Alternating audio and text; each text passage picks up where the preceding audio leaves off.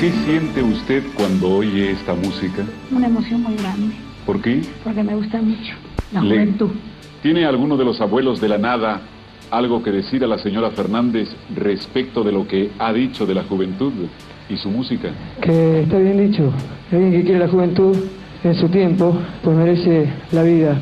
Salud señora, mucho gusto. Gracias. Sobre la palma de mi lengua vive el himno de mi corazón. En 1983, la flamante democracia prometía primavera sin fin.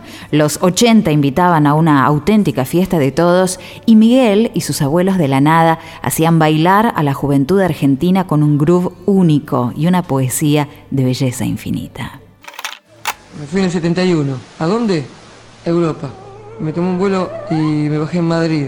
Y de ahí me fui al sur de Francia.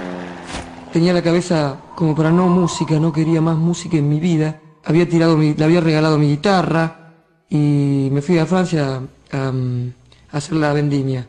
Hice la vendimia, me preparaba yo mi vino, me hacía mis dulces de uvas y de ahí este, me fui a París, de Francia a Inglaterra, de Inglaterra a Francia, de Francia a Holanda, de Holanda a Alemania, de Alemania a Bélgica, de Bélgica a Portugal, de Portugal a España, de, de España a- a- a- a- en fin. Viajé por toda Europa, ¿no? Yo siempre digo, saltimbanqui, saltimundo. Lunes por la madrugada yo cierro los ojos y veo tu cara que sonríe cómplice de amor. Cuenta Andrés Calamaro en su libro Paracaídas y Vueltas. Estábamos escuchando Pat Metini, tarde, a la noche y en casa, cuando sonó el teléfono y atendí.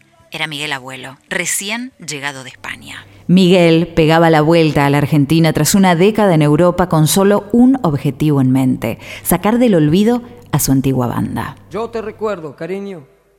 Mucho fuiste para mí. Siempre te llamé mi encanto. Siempre te llamé mi vida.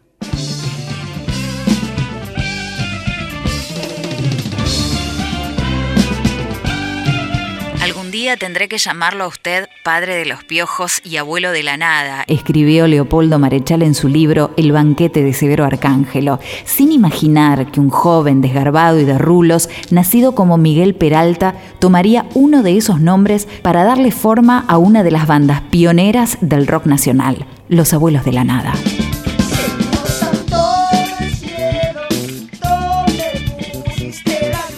Y así nacieron los abuelos de la nada. Y me encanta decir que de una mentira. Musicalmente, Miguel no se sentía sujeto por el compás cuadrado de las rocas argentinas ni del tango.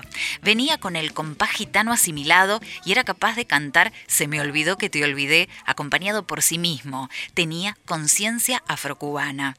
Nunca supe a ciencia cierta si realmente había estudiado los compases y las armonías, si era un intelectual o un maestro declamatorio declamador. Pero sus textos no dejan lugar a dudas, tienen un valor extraordinario, dijo Andrés Calamaro. que ya ni me recordarás. Y me volvió a sangrar la herida. Hemos venido de lejos, a pesar que estamos cerca.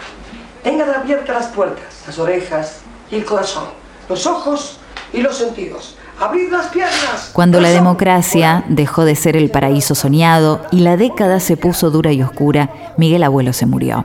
Eso pasó hace ya 30 años. Desde entonces, el rock y el pop de acá lo vienen extrañando.